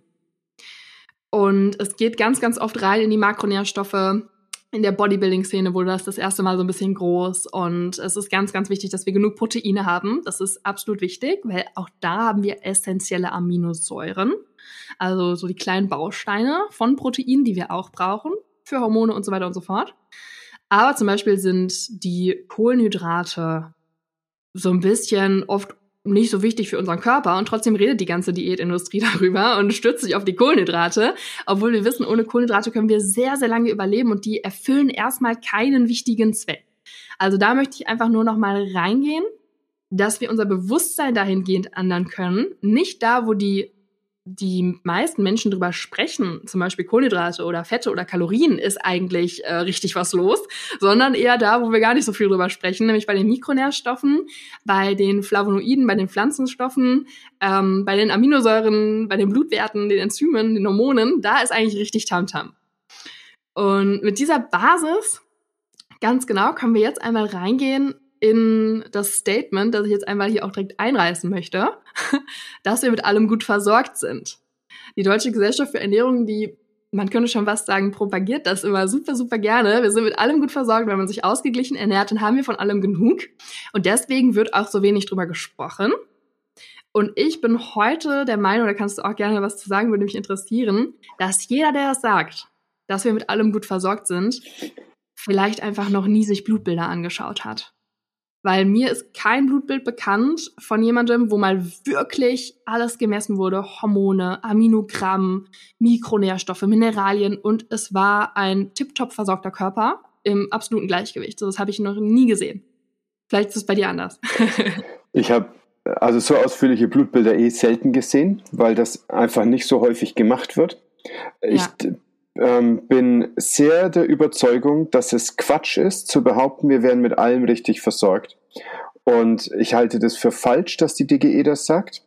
Und es nervt mich auch noch aus einem anderen Grund. Und zwar beschäftige ich mich viel mit Nahrungsergänzungsmitteln und habe da in, in letzter Zeit also ein paar Sachen vorbereitet, auf den Markt zu bringen. Und da muss auf äh, jedem Aufkleber, auf jedem Etikett draufstehen, das ist ein Nahrungsergänzungsmittel und es ersetzt nicht eine vollwertige und gesunde Ernährung gebonkt. Das wäre auch falsch zu über, also zu denken, dass ich mich von Cheeseburger und Cola ernähren kann und kompensiere dann äh, mein schlechtes Gewissen, indem ich ein Multi und ein Algenöl reinpfeife. Das ist sicherlich der mhm. falsche Weg. Mhm. Aber es ist auf jeden Fall nicht so, dass das, was wir so essen und speziell was, ähm, was an, an zubereitetem Essen kommt, wo da, also ganz viel Blödsinn zugesetzt wird, wo das quasi schon degeneriertes Essen ist, bevor das überhaupt in uns ist, dass das wirklich ausreichen könnte, um gerade bei den Mikronährstoffen uns so auszustatten, wie wir das brauchen. Also ich Absolut. halte es für einen, einen Satz, der aus einer Agenda heraus entstanden ist Und äh, das sind irgendwelche Interessen, die damit verfolgt werden und sie sind mir nicht ganz klar. Absolut. Also bevor wir reingehen, vielleicht noch, woran man das nämlich sehr, sehr schnell beweisen kann. Zum Beispiel Vitamin D-Mangel, der extrem verbreitet ist. Man, je nachdem, was man ansetzt, ne, haben wir eine Mangelversorgung von 70 bis 99 Prozent in Deutschland momentan. Also es ist brutal. Oder auch Omega-3-Fettsäuren, das Verhältnis zu Omega-6. Auch da, es ist der Wahnsinn. Auch ich muss da kämpfen mit Omega-3-Kapseln, obwohl ich keine Chips in meiner Ernährung habe auf Regelbasis oder hochverarbeitete Produkte oder Croissants oder irgendwelche äh, Bösewichte, die man da jetzt vielleicht so direkt auf dem Schirm hätte. Aber zum Beispiel trinke ich gerne mal eine Sojamilch. Und da ist auch, ne, Soja können wir jetzt auch zerreißen, das Thema, aber einfach nur als Beispiel, die Sojamilch enthält halt eben auch Sojaöl oder beziehungsweise Fett. Also sind drei Gramm Fett auf 100 Milliliter drin oder sowas und die sind natürlich aus der Sojabohne und das ist Sojaöl und das enthält Omega-6-Fettsäuren. Und dann ist die Frage, kompensiere ich denn gleichzeitig an diesem Tag oder Edamame, ne? Das, was es beim Asiaten immer gibt, auch Soja. Egal, es ist ein, ein Naturprodukt. Und da würde jetzt keiner drauf kommen, diese grünen Bohnen sind jetzt irgendwie ungesund. Aber die Frage ist einfach, was ist der, der Ausgleich? Was ist die Balance zu Omega-3? Wie viel, wie viel Fisch essen wir am Tag? Oder Algen? Und wie viel essen wir vielleicht mal Edamame, Sojamilch oder irgendetwas anderes, wo zu 100% Omega-6-Fettsäuren drin sind? Und das ist die Frage. Und wenn wir uns das anschauen, dann ist ganz, ganz schnell klar, und da haben wir ja auch Daten. Es ist ja nicht so, als haben wir keine Daten. Wir haben ja Daten zu Genüge. Und da ist ja auch ganz klar, dass wir in Europa, in Amerika, in den Industrienationen nicht hinterherkommen mit Omega-3, dass die Ratio von Omega-3, also den, den guten Fettsäuren, um es jetzt nochmal so zu sagen, äh, ganz pauschal, und Omega-6, den schlechten, dass das eine sehr schlechte Ratio ist, ein schlechtes Verhältnis. Und damit sind wir sehr pro-inflammatorisch. Haben wir sehr viele entzündliche ja. Reaktionen im Körper. Ähm, auch zum Beispiel nachteilig, wenn wir jetzt uns Covid anschauen ne, wo wir dann eben in eine Entzündungslage kommen und zum Beispiel so ein Zytokinsturm, also eine Entzündungsreaktion. Unser Immunsystem kennt nur eine Reaktion. Es kommt ein Bakterium rein oder ein Virus oder irgendetwas und wir reagieren mit Entzündung. Auch schon auf ein hartes Training reagieren wir mit Entzündung. Die Evolution hat diesen Mechanismus hervorgebracht, der auch toll ist, aber er soll eben kontrolliert ablaufen und auch nicht wie ein Flächenbrand sich ausbreiten. Und das ist das, was aber begünstigt wird, wenn wir eben zu viel Omega-6 haben. Und dann kommt es mal schnell zu absolut hohen Entzündungswerten im Blut und der Körper spielt total verrückt und das Immunsystem jubelt sich gegenseitig hoch und wir haben diesen Zytokinsturm. Und wir haben vielleicht Thrombosen oder ja, einfach unschöne Nebenwirkungen. Da wollte ich aber gar nicht so tief reingehen, sondern ich wollte einfach nur sagen, Omega-3, Omega-6 ist sehr, sehr häufig, ganz, ganz wichtig. Vitamin D ist sehr, sehr häufig. Und da würde ich mich jetzt einfach mal hinreißen lassen, zuzusagen, wer glaubt, dass er keine Supplemente braucht, misst einmal bitte diese beiden Werte. Der misst einfach nur einmal den Vitamin D-Wert und einfach einmal Omega-3 zu 6 Ratio. Und wenn das tipptopp ist, mega cool, da machst du alles richtig, sehr, sehr toll. Oder vielleicht nicht alles, es kann natürlich noch was anderes fehlen. Aber die Wahrscheinlichkeit ist eher, wenn du nicht supplementierst und zum Beispiel in Deutschland lebst, wo wir halt eben die Sonneneinstrahlung nicht so haben, dass du dann da ein Supplement brauchst. Und damit ist dieser Satz, wir brauchen keine Supplements, sofort eingerissen. Und dann kannst du natürlich mehr reingehen und fragen, ja. hey, habe ich auch genug Selen? Habe ich genug Jod? Ja. Auch zum Beispiel Mikronährstoffe, die bei Corona relevant sind, die aber auch generell für unseren Körper total wichtig sind und sehr oft fehlen. Und auch da kann man jetzt reingehen, warum ist das so? Und für jeden Mikronährstoff ist das anders. Und da können wir sagen, Jod kommt aus dem Meer. Wir haben hier leider keine Meeresluft. Wir haben ausgewaschene Böden. Ähm, wir essen vielleicht nicht so viel Fisch. Ne? Und da können wir jetzt für jeden Mikronährstoff reingehen und letztendlich uns immer anschauen, wie hoch ist das Level im Nahrungsmittel? Also wie viel enthält die Tomate oder der Fisch oder das Ei heute noch? Wie viel nehme ich auf? Also ist mein Darm in der Lage, das zu resorbieren, was in der Nahrung drin ist? Wie viel verbrauche ich dann? Also Ferritin oder Speichereisen, super, super tolles Beispiel. Da ist die Aufnahme so nicht so richtig toll. Aber da verbrauchen wir zum Beispiel auch unfassbar viel sehr, sehr gerne, weil wir zum Beispiel stille Entzündungen im Körper haben oder weil die Frau eine Periode hat und Eisen verliert. Also auch da, ne, die Ausscheidung wäre so der letzte Punkt. Das ist auch nochmal ganz, ganz wichtig. Und das ist für jeden Mikronährstoff anders. Und das dürfen wir uns immer wieder ansehen und dann dürfen wir da natürlich auch rangehen und gucken, hey, können wir da was verändern? Vielleicht reicht die Ernährung dann doch. Aber pauschal so dran zu gehen, dass sie auf jeden Fall reicht, ist meiner Meinung nach heutzutage leider naiv und ähm, wenig zielführend, wenn du wirklich gesund sein möchtest. So mal vorsichtig formuliert. Ja. Es ist ja auch keine Schande, also dass wir hier nicht genug Vitamin D-Bildung haben, das hängt einfach mit der Physik zusammen. Das ist halt zu flach, die Sonneneinstrahlung im Winter und dafür im Sommer zu kurz und zu steil. Und dann ja. ist es auch nicht so, dass die Leute alle tagsüber eineinhalb Stunden Zeit haben, draußen abzuhängen. Ne, das ist eine, eine groteske Vorstellung, dass es funktionieren würde. Und alle Leute, die nördlich von Rom leben, haben potenziell ein Problem, das zu wenig ist.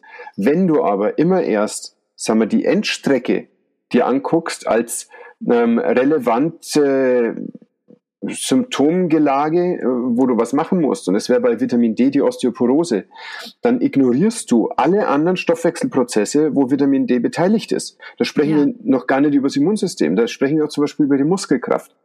Ich habe eine ganze Zeit lang jetzt in so einer Behinderteneinrichtung äh, so hausärztliche Medizin gemacht, so drei Jahre jetzt. Und das war super, weil ich da ein bisschen Nahenfreiheit hatte. Und wenn die also am Ende des Winters kamen und hatten Rückenschmerzen, dann habe ich natürlich als erstes Vitamin D-Spiegel angeschaut. Weil, wenn die Muskelkraft im Rücken nicht mehr gut funktioniert und Ende des Winters ist einfach kein Vitamin D mehr da im Körper, dann äh, ist es halt schmerzhaft. Das ist sehr, ja. sehr einfach. Und die Hälfte von den Patienten war unterhalb der Laboruntergrenze. Die hatten einen nicht mehr detektierbaren Vitamin D-Spiegel. Und die andere Hälfte war unterhalb von dem, was empfohlen ist. Mhm. Und das heißt noch nicht, dass es bei Leuten, die nicht irgendwie in einer psychiatrischen Station eingesperrt sind und eh keinen Bock haben rauszugehen und dann auch noch halt Müll essen und Psychopharmaka bekommen, also sicherlich nochmal eine andere Situation, nicht eins zu eins übertragbar auf die normale Bevölkerung, aber der Trend ist irgendwie schon sichtbar. Und ja. viele Leute sperren sich ein auch. Also wer, wer geht denn halbnackt im Winter raus und genießt die Sonnenstrahlen? Sondern nein, wir, sind, wir bleiben daheim. Wir sind doch nicht blöd, sagen wir dann. Ne? Ja, oder wir benutzen im Sommer ganz, ganz viel Sonnencreme. Ja. Ich bin auch ein großer Feind. Ich bin wahrscheinlich, äh, ja, da vielleicht jetzt auch manchen Leuten ein Rätsel, äh, wie ich das auch so aus der medizinischen Ecke sagen kann, aber ich bin gar kein Freund von Sonnencreme. Ähm, Nein, das nimmt uns genau diese Chance weg. Ja, und weil wir auch wissen, dass ganz, ganz viel Sonnencreme tatsächlich prokanzerogen ist. Also krebserregend ist, dass wir uns was auf die Haut schmieren und das zerfällt in tausend Teile und dringt in unsere Zellen ein und es ist dann krebserregend. Und gleichzeitig haben wir einen natürlichen Sonnenschutz. Das heißt nicht, du fliegst von Deutschland nach Afrika und legst dich da in die pralle Mittagssonne zehn Stunden. Nein, das ist nicht der Sonnenschutz, von dem ich rede, sondern wir haben eine eine natürliche Abwehr, Melanozyten und wir haben vor allem auch oxidativen Stress, der bei Sonneneinstrahlung entsteht, den wir entschärfen können durch zum Beispiel Antioxidantien in der Ernährung und so weiter. Also da können wir ganz, ganz tief reingehen. Das ist ganz, ganz spannend. Und ich möchte jetzt nicht sagen, legt euch in die pralle Sonne, ähm, aber Vitamin D hat antikanzerogene Eigenschaften. Das wirkt gegen Krebs und wir schmieren uns etwas auf die Haut, das krebserregend ist, um etwas nicht zu bekommen, das Krebs schützend wäre. Und es ist echt krass, wenn wir uns da manche Paradoxe ansehen, ähm, wie paradox das alles ist. Ähm, wo ich reingehen wollte, war, dass du gesagt hast, du misst das dann und manche Leute sind unter dem Laborwert Minimum und andere sind unter dem empfohlenen Wert. Und da wollte ich noch einmal kurz hinzufügen, es ist ganz, ganz häufig, dass ich auch im privaten Umfeld oder eben ja im, im medizinischen Kontext erlebe, lass das mal messen und die Menschen lassen das messen und kommen dann zu mir und sagen, ja, war doch top, habe ich doch gesagt. Und dann entsteht dieses Bild, ja, ne, hier, Christoph und Charlotte erzählen die ganze Zeit, wir haben zu wenig und jetzt habe ich das messen lassen, mein Arzt sagt, das ist alles okay.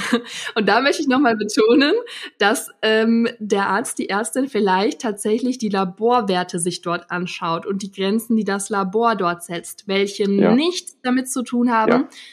welche Werte wären gut für dich, sondern das ist eine Sammlung von Werten und dann werden Durchschnitte berechnet ja. und dann werden davon Abweichungen bestimmt. Das hat nichts mit dem aktuellen Stand der Forschung zu tun und dem, was gut für dich wäre. Das sind einfach nur Standardabweichungen, die dort äh, abgedruckt werden. So, so wichtig, was du sagst. Das ist genau der Punkt. Wenn er es bildhaft sich vorstellt, es werden 100 Leute untersucht und dann hat man genau das, was du sagst, und dann wird zum Beispiel die oberen 5% und die unteren 5% werden abgekappt. Dann hast du immerhin 90% von deiner Population innerhalb der Grenzwerte. Aber äh, wenn du ein Symptom hast, und hast einen niedrigen Wert und es wird dadurch erklärt, ja, Himmelswillen, dann ist es natürlich so, dass es daher kommt. Also das ist doch, das ist doch Blödsinn, dann zu sagen, daher kann das nicht kommen. Umgekehrt heißt es aber auch, dass es halt zehn Prozent der Leute gibt, für die das völlig normal ist, eine Zahl oberhalb oder unterhalb von dem Grenzwert zu haben. Und die haben unter Umständen keine Symptome. Das ist zum Beispiel bei den Leukozyten so. Also es gibt Leute, die oft ist ja der, der Grenzwert der Leukozyten so bei 10.000. Es gibt Leute, die laufen mit 12.000 rum. Und sagen wir, ein, ein unbedarfter Assistenzarzt würde sagen, da ist eine Entzündung im Kommen. Und wenn man sich den aber anschaut und macht nochmal eine Kontrolle und er hat immer noch 12.000, muss man sagen, nein, das ist halt einfach sein, seine Betriebstemperatur, die braucht er so. Ja. Umgekehrt, wenn du natürlich eine Population hier in Deutschland hast und machst bei denen Vitamin D-Wertbestimmungen, wo wir wissen, dass die alle zu niedrig haben, dann ist das, was normal ist, einfach durch die Population nach unten angepasst. Dann kannst du da nicht draus ableiten, was ist der ideale Wert. Ich ja. stimme dir ohne Einschränkung zu. Das ist Absolut, so wichtig da zu betonen. Es tolle Untersuchungen. Was haben indigene Völker für Werte? Ja. Die sich draußen bewegen, die nicht in die pralle Mittagssonne gehen, sondern sich auch größtenteils im Schatten aufhalten, ja, aber die sich nicht bedecken, die keine Sonnencreme nutzen, die sich gesund ernähren, die den ganzen Tag aktiv sind. Was haben die zum Beispiel für Vitamin D-Werte? Und da haben wir die Daten. Und wir haben auch Daten, wir schauen uns ähm, Tierstudien, ohne das zu bewerten, an. Ich will einfach so sagen, wir haben Daten. Ähm, oder wir schauen uns Zellen an, wirklich. Also wir gucken uns in vitro an, wie viel Magnesium braucht denn eine Zelle, um sich maximal oft zu teilen, auch jung zu bleiben zum Beispiel. Diese Daten haben wir. Und diese Forschung fließt nicht ein in die Blutwerte, die der Arzt auf dem Blatt hat. Und wenn ich das manchmal erzähle, dann sind Leute nochmal echt irgendwie schockiert. Aber es ist so. Es ist so, dass das nicht viel miteinander zu tun hat. Und gleichzeitig auch noch ganz, ganz wichtig, einen Wert sich anzuschauen, ist, als würde man ein wackeliges Haus haben, man guckt sich einen Backstein an. Wenn wir Vitamin D messen, dann dürfen wir uns auch Vitamin K anschauen, dann dürfen wir uns Kalzium anschauen, dann dürfen wir uns das Parathormon anschauen, da dürfen wir den Körper als Ganzes sehen. Und das dürfen wir bei jedem Wert. Und da ist es leider, leider so, dass viele MedizinerInnen, die vielleicht nicht OrthomolekularmedizinerInnen sind, diese Zusammenhänge gar nicht mal so richtig kennen, geschweige denn anwenden, geschweige denn die richtigen Werte kennen. Und deswegen passiert es leider oft. Man geht zum Arzt, lässt eine Sache testen, der sagt, alles ist in Ordnung und vielleicht bröckelt alles rundherum um diesen Wert oder sogar war dieser Wert nicht cool, aber der Arzt hat es vielleicht nicht gesehen. Also da ganz großer Appell, sucht euch einen guten Orthomolekularmediziner oder jemanden, der da in dem Bereich irgendwie Experte ist. Weil im Curriculum, äh, im ganz normalen Medizincurriculum, ähm, ist das Wissen leider ein bisschen stiefmütterlich behandelt, um es mal euphemistisch so rüberzubringen. Was, was ja auch nicht schlimm ist, weil das normale Curriculum ist ja auf die Pathogenese aus. Und das ist ja erstmal okay mit allen Einschränkungen, die wir hatten. Ne? Wenn man danach ja. in aller Bescheidenheit dabei bleibt und den Deutungsanspruch über den Patientenstatus nicht über die Pathosituation und die Pathoprozesse hinaus behält. Ja, ja. Ja, Ferritin, also um jetzt ein bisschen reinzugehen, wir haben jetzt schon mhm. genannt, ähm, Selen ist ganz, ganz wichtig, Vitamin D ist ganz wichtig und auch Omega-3-Fettsäuren sind ganz, ganz wichtig im Kontext mit Corona, aber auch allen anderen viralen Erkrankungen. Also letztendlich, da dürfen wir einfach nochmal runter auf den Boden kommen. Coronaviren hatten wir schon vorher. Coronaviren sind Viren. Und jetzt haben wir eine neue Form. Ja, aber unser Immunsystem kennt Viren und Bakterien und wir haben virale Abwehr, wir haben bakterielle Abwehr, wir haben auch Abwehr gegen Krebszellen, die bei uns im Körper entstehen. Und es wird jetzt nicht ein ganz neues Immunsystem nochmal erfunden, nur für Corona. Das heißt, die grundlegenden Mechanismen, die wir auf virale Erkrankungen anwenden können, wie unser Körper funktioniert, wie B-Zellen, T-Zellen und so weiter funktionieren, die können wir auch da anwenden. Und da generell Selen ist sehr wichtig, ne, haben wir gesagt, aber wie gesagt, Omega-3 wichtig. Zink ist sehr, sehr wichtig, das kennen auch noch viele. Zink und Vitamin C, irgendwie so, jetzt in der Apotheke. Ähm, ja, Vitamin C ist auch sehr wichtig, aber Vorsicht, nicht jedes Vitamin C-Präparat ähm, tut gut. Da könnten wir jetzt auch sehr tief reingehen. Es sei einfach nur an der Stelle einmal gesagt, dass wir bei Vitamin C mit der Dosis ganz, ganz unterschiedliche Effekte haben. Und wir können zum Beispiel sogar mit Vitamin C, wenn wir eine niedrige Dosis anwenden, sogar gegenteilige Effekte haben. Was ist für dich eine niedrige Dosis? Ein Gramm wäre jetzt für mich eine niedrige Dosis. Hm. Und ähm, oder manche manche Präparate enthalten 500 Milligramm. Nehmen wir das mal, 500 Milligramm, weil man es so in der Apotheke vielleicht einfach bekommt. Ja. Und das können wir jetzt reintun und wir haben gesagt, der Körper reagiert mit einer Entzündung. Und wir geben das in den Körper rein ähm, als Sportler zum Beispiel nach dem Training oder ähm, in einer viralen Infektphase. Und der oxidative Stress im Körper, also freie Radikale, die da rumrennen, werden durch das Vitamin C neutralisiert, weil Vitamin C ein Antioxidant ist und diese Radikale quasi einfängt oder eben neutralisiert. Das Ding ist, wir wollen aber manchmal Entzündungen. Der Sportler möchte nach dem Training Entzündungen, weil nur dadurch hat er einen Trainingseffekt. Und auch der Körper möchte, wenn er ein Virus abwehrt, in einem gewissen Maß Entzündung. Denn das ist ja die Aktivierung des Immunsystems, die da passiert. Wir wollen nicht so viel, keine Frage, deswegen Omega-3 ist wichtig und so weiter. Aber ein gewisses Maß brauchen wir. Und viele Studien, das sind dann leider auch oft die, die so in der Zeitung zitiert werden, obwohl es 800.000 andere Studien gibt, die das Gegenteil beweisen, hauen dann sowas raus wie Vitamin C ähm, erhöht das Krankheitsrisiko und ist irgendwie total giftig und schlecht und äh, man hat weniger Trainingsfortschritt mit Vitamin C. Und um da transparent zu sein, das ist ganz klar möglich. Ähm, diese Studien gibt es und das ist auch physiologisch erklärbar. Aber wenn wir vielleicht die vierfache, fünffache Menge geben per Infusion bei einer Corona-Infektion und wir umgehen den Darm, also wir umgehen, dass gar nicht so viel aufgenommen werden kann und der Mensch verträgt das, was natürlich super ist, dann haben wir ganz andere Effekte. Also auch da nochmal, Vitamin C ist nicht Vitamin C von der Dosis her und auch von der Form. Tun wir es als Infusion rein, geben wir eine chemische Tablette rein oder haben wir einen Urapfel, wo das Vitamin C gebunden an sekundäre Pflanzenstoffe reinkommt und dann haben wir vielleicht noch, weiß ich nicht, eine Leber, die wir dazu essen. Also da dürfen wir halt auch viel mehr den Raum aufmachen für, es ist nicht immer das Gleiche. Unser Körper ist keine Maschine, wo man etwas reintut und es kommt immer das Gleiche raus. Wir haben einen zirkadianen Rhythmus. Das haben wir jetzt ganz vergessen zu sagen. Also es ist sehr komplex. Mhm. Ja, also meine normale Tagesdosis sind 4 Gramm Vitamin C. Das mache ich auch, wenn ich gesund bin. Und jetzt gehe ich auf 12 bis 16 Gramm. Ja. Und das ist eines, was vollsteckt mit Flavonoiden. Ja. Und äh, das ähm, ist eine Art eine Art Retartformulierung. Also normalerweise wird Vitamin C sehr schnell im Körper verteilt und dann aber auch wieder ausgeschieden. Und äh, diese Formulierung, die ich habe, die wird über zwei Stunden freigesetzt und macht so ein bisschen kontinuierlicheren Spiegel. Und damit habe ich sehr gute Erfahrungen gemacht. Natürlich äh, gab es auf der Welt Intensivstationen, die in den letzten zwei Jahren eine IV-Therapie gemacht haben mit Vitamin C. Und da geht es dann um 60 bis 80 Gramm am Tag. Das ist ja. nochmal einfach eine ganz andere Situation und ja. die Ergebnisse sind beeindruckend. Absolut. Absolut beeindruckend. Und lass uns vielleicht einfach nochmal ein kleines Roundup machen, bevor wir da reingehen. Auch ganz wichtig, Vitamin A bei viralen Erkrankungen. Ganz, ganz wichtig, vor allem jetzt für die äh, pflanzenbasierten, veganen Menschen, die hier zuhören. Ganz, ganz wichtig, Vitamin A-Werte mal checken zu lassen.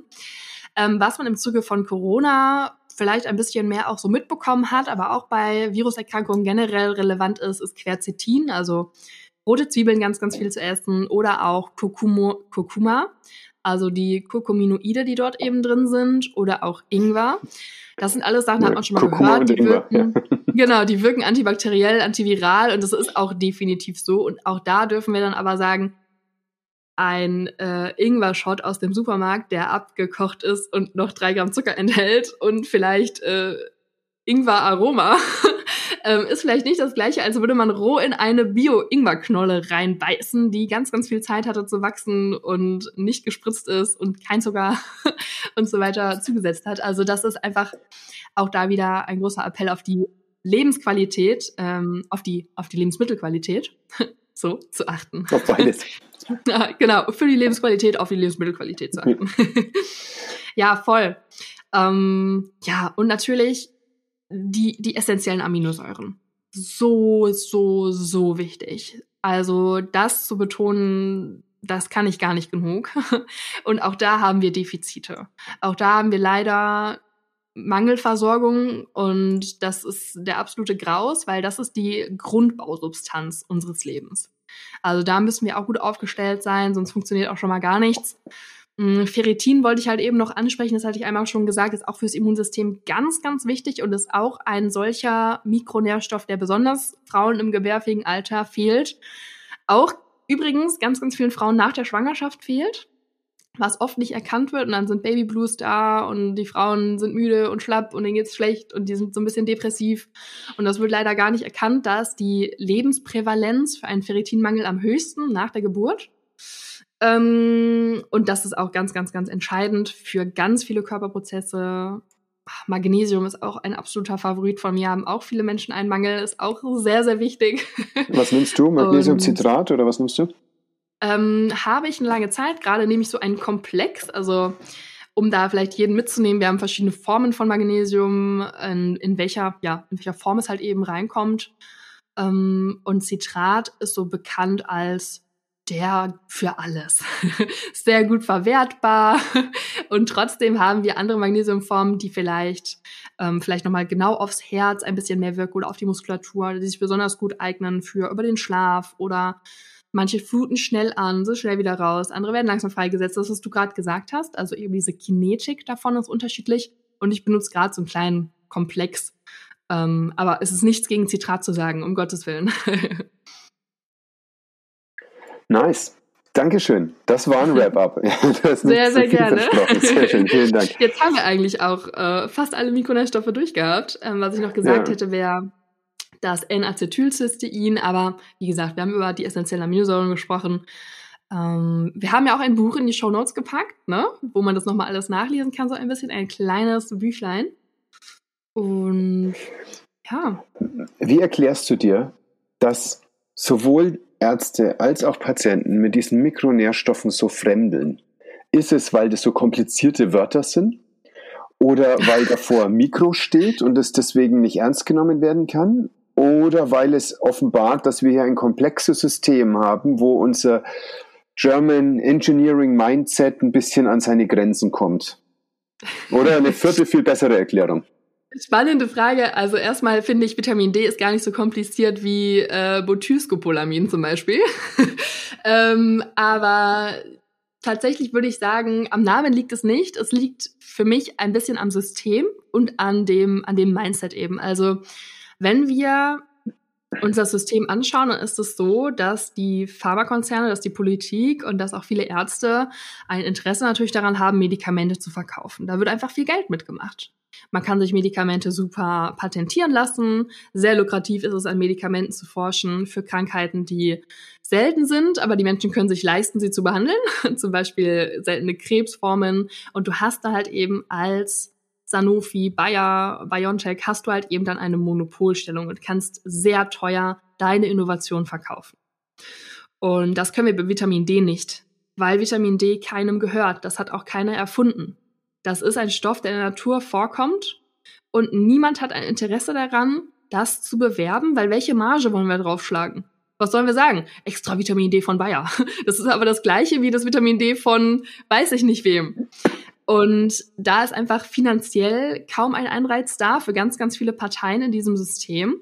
Und das würde ja auch bedeuten, dass wir radikal umdenken und sagen, unser Körper hat Selbstheilungskräfte. Und damit würden wir das ja. gesamte System auf den Kopf stellen. Das ist blasphemisch. Und das wäre, das wäre auch für ganz, ganz viele Menschen eine lebensbedrohliche Situation. Ne? Ja. Wir lieben die Realität, in der wir leben. Also da können wir auch tiefenpsychologisch jetzt ganz, ganz tief reingehen, was passiert, wenn wir das Weltbild von Medizin einfach einmal komplett umkrempeln. Und ich glaube, dass das zwei riesige Faktoren sind und dann natürlich auch einfach Historie. ja. Ja, also man darf auch gucken, was steht denn im Sozialgesetzbuch drin, wofür dieses Gesundheitssystem da ist. Und da steht, dass es für eine ausreichende Versorgung da ist. Das bedeutet nicht exzellent.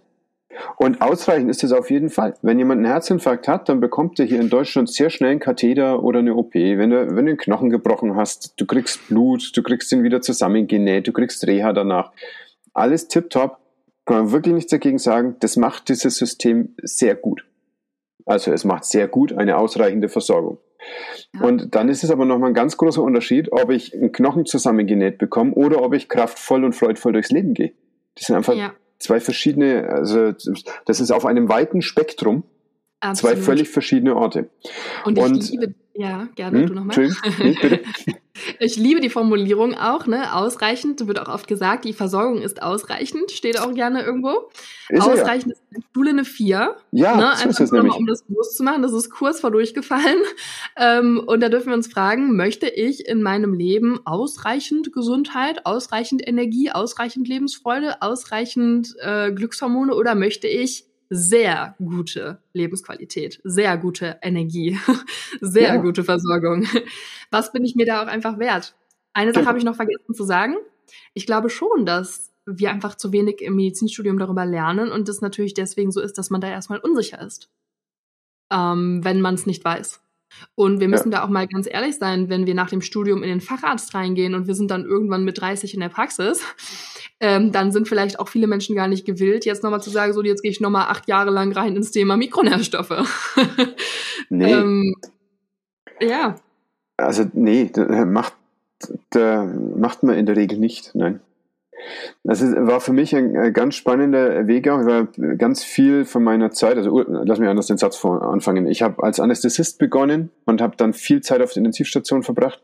Und dann äh, war ich nach der Uni, also nach dem Arbeiten an der Uniklinik im kleineren Haus, das ich auch als Maximalversorger bezeichnen durfte. Aber das war schon nicht mehr so, dass ich dachte, auf dem Level möchte ich weiterarbeiten. Und dann war meine große Überlegung, entweder gehst jetzt wieder zurück an die Uni mit dem nächsten Umzug oder du machst was ganz anderes und habe mich dann eben für diese Niederlassung entschieden in einem ganz anderen Bereich. Und jetzt mache ich überhaupt nichts mehr von dem, was ich vorher gemacht habe.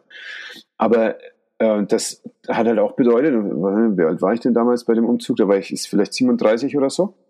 Da habe ich die letzten zehn Jahre Berufserfahrung erstmal in die Ecke gestellt und ganz bewusst gesagt, das mache ich jetzt nicht mehr. Und das ja. ist keine triviale Entscheidung, sowas zu machen. Ja. Der Weg der ja. Sicherheit wäre ein anderer gewesen. Ja. Ich bin heilfroh, dass ich den nicht gewählt habe. Ja, super, super. Ja.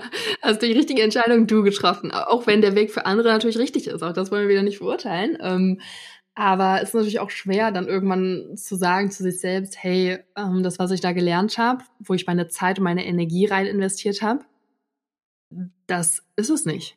Also ja. das ist ja auch vor uns selbst ein Bekenntnis, was man erstmal sich auch trauen darf. Ja, ja, ja, klar. Und dann hast du diese ganzen Überlegungen im Kopf, ne? die Opportunitätskosten. Wie viel hast du schon an wirklich Geld reingesteckt, aber auch an Lebenszeit reingesteckt, auch an Engagement? Also in vielen Fächern muss man ganz schön die Arschbacken zusammenkneifen, um da wirklich zum Facharzttitel zu kommen. Und will man das dann einfach wegmachen? Letztlich, und ich muss schon jetzt schmunzeln wegen der äh, Hinmoderation, man braucht eine gewisse Mindfulness, also so eine Art Mindful Doctor Erzähl mal bitte von der Konferenz, der Mindful Doctor Konferenz. Ist das etwas, wo die allgemeine Bevölkerung genau sowas mitbekommen kann und sich umschauen kann bei solchen Ärzten? Oder ist es eher eine Bewegung innerhalb des, Fach, des Faches oder der Disziplin, wo es genau darum geht, so nach innen zu schauen und zu gucken, was ist denn der genau für mich richtige Weg, mit Gesundheit und Krankheit umzugehen? Ähm, ich würde tatsächlich sagen, zu 80 Prozent würde ich es für Menschen im medizinischen Bereich empfehlen, aber genauso Physiotherapeutinnen, Medizinstudentinnen, also jeder, der irgendwie im Gesundheitsbereich ähm, vielleicht interessiert ist oder arbeitet. Ich glaube, da kann man am meisten mitnehmen. Klar, es gibt auch Workshops zum Beispiel, wo jeder was draus mitnehmen kann.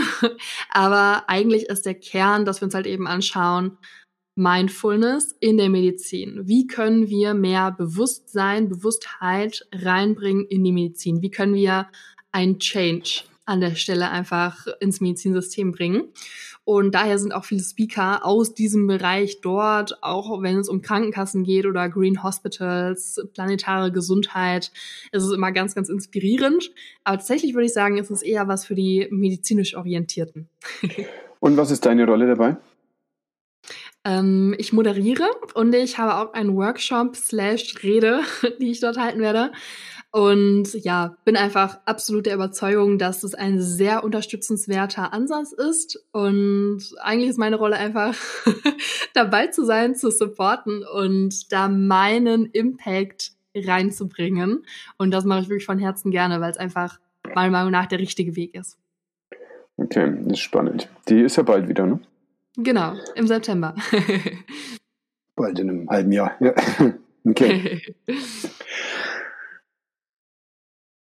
Also eigentlich hätte ich in meinem Kopf noch so viele Fragen.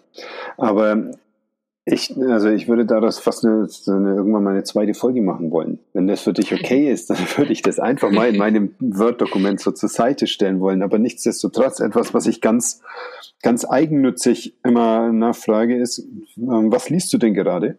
Und empfiehlst du es mir auch? Ähm, ha, ich lese gerade habe ich gerade angefangen zu lesen, ein Buch, das heißt Möchtest du normal sein oder glücklich von Robert Betz. Das habe ich von einem meiner Coaches geschenkt bekommen. Auf Empfehlung. Das heißt, einem Menschen gefällt es auf jeden Fall schon mal. Ähm, und ich finde den Titel eigentlich auch schon ganz spannend. Und die ersten Seiten fand ich eigentlich auch schon sehr spannend. Mehr kann ich dazu aber noch gar nicht sagen. aber ich denke mal, klar, schau da gerne mal rein. Robert Betz, macht er nicht Theta Healing noch? Ganz, ganz vieles, ja. Schon, ne? Ja, ja. Also er ist mir auf jeden Fall als Name ein Begriff und ich habe noch nichts von ihm gelesen. Okay, das mache ich unbedingt. Sehr gespannt. Ja. ja. Und bist du gerade offen für Klienten? Also können Leute dich kontaktieren, um mit dir zu arbeiten? Immer, immer, immer von Herzen gerne. Und tatsächlich bin ich da auch gerade offen. Also eins zu eins habe ich tatsächlich jetzt wieder zwei freie Plätze. Aber ich darf auch schon anteasern, wenn das für dich in Ordnung ist, ähm, dass ich demnächst eine Gruppe, ein Gruppencoaching starten werde. Und zwar nenne ich das Living Transformation, weil wir uns anschauen, wie kannst du Transformation leben. Was sind die Tools, äh, mit denen du Transformation in dein Leben bringen kannst. Wir gehen bei den Grundlagen los, die oft sehr vernachlässigt werden und eben die Grundlage sind. Und äh, schauen uns dann aber auch an, deswegen die kleine Zweideutigkeit und meine Erläuterung, Living Transformation, was ist denn die Transformation, die du leben möchtest? Also was ist denn das, was du hier auf der Welt leben möchtest? Weil ich der Überzeugung bin, eine Vision zu haben, etwas zu haben, wo deine Seele hüpft, wenn du daran denkst, ist der größte Gesundheitsboost, Energieboost und Lebensqualitätsboost, den es überhaupt geben kann. Und da habe ich immer wieder festgestellt im Coaching, dass wenn ich frage, was ist denn eigentlich deine Vision? Warum bist du eigentlich hier auf der Erde? Dass dann ganz oft so eine Stille war und so ein, ich weiß es eigentlich gar nicht. Und da geht so viel Potenzial verloren und so viel Lebensqualität und auch einfach das Geschenk, das jeder von uns in sich trägt. Und da bin ich eben aus dem Herzen überzeugt und deswegen mache ich das Ganze eigentlich auch. Da hattest du mich auch zugefragt, deswegen beantworte ich das direkt in einem. Ähm, dass wir erst, wenn wir gesund sind, dass wir erst, wenn wir so ein Ziel haben, wenn wir so ein Feuer in uns haben, so ein Licht, dass wir auch erst dann der beste Mensch hier sein können auf der Welt, der wir sein können. Und dass es das braucht, um die Welt zu einem besseren Ort zu machen, weil jeder von uns etwas hat. Egal, ob das Geografie ist oder ob das Medizin ist oder ob das Tiere sind, jeder von uns hat diese Passion. Und wenn wir krank sind, wenn es uns nicht gut geht, wenn wir nicht wissen, dass das unsere Passion ist, dann können wir damit nichts machen und wir werden sterben, ohne dass das auf der Welt gelebt wurde. Und diesen Gedanken finde ich so traurig. Und wenn ich daran zurückdenke, wo ich damals war, dann wäre es mir genauso ergangen. Und ich weiß jetzt, was ich alles machen konnte. Ähm, einfach aufgrund dieser Tools, aufgrund dieser Vision, aufgrund dieser Gesundheit und Energie, die ich mehr habe, dass ich das einfach noch mehr teilen möchte. Und für mich auch einfach so ein Schneeballeffekt dadurch in Kraft tritt. Und ja, ich glaube, damit sind wir jetzt einmal ganz rund umgegangen. ja, ganz, ganz wundervoll. Wer vorher noch ein bisschen sich in deine Gedanken verlieben möchte, du hast einen wundervollen Podcast, Level Up Living, der also mir wirklich gut gefällt. Ein ganz breites Spektrum. Du sprichst mit interessanten Menschen, du hast aber auch sehr interessante Gedanken und teilst sie da sehr verständlich mit.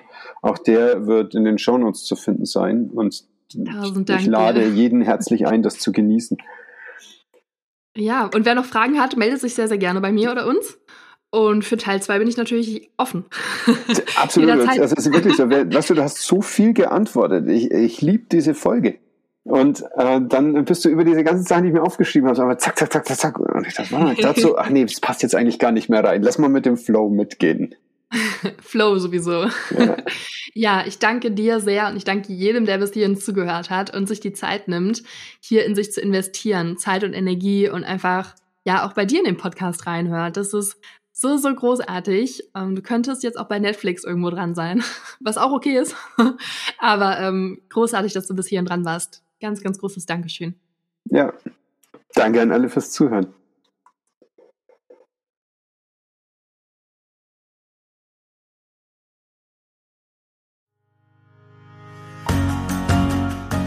Was waren meine drei wichtigsten Take-Home-Messages? Erstens, du kannst nicht gesund werden in einem Umfeld, das dich krank gemacht hat. Zweitens, essentielle Mikronährstoffe heißen so, weil man sie essen muss. Und drittens, misst doch mal deinen Vitamin D-Spiegel und deine Omega-3 zu 6 Ratio. Du findest Charlotte und ihren Podcast in den Shownotes, da außerdem die Links zu den Büchern, über die wir gesprochen haben und einen Artikel zur Sonnencreme, weil das wirklich ein Thema ist, was hart diskutiert wird. Wen kennst du, der von dieser Folge profitieren könnte? Leite jetzt direkt weiter, teile, was du gehört hast, bewerte gerne, schreib mir, was du aus dieser Folge für dich ziehen konntest. Genieß deinen Tag, pass gut auf dich auf. So, und jetzt abschalten.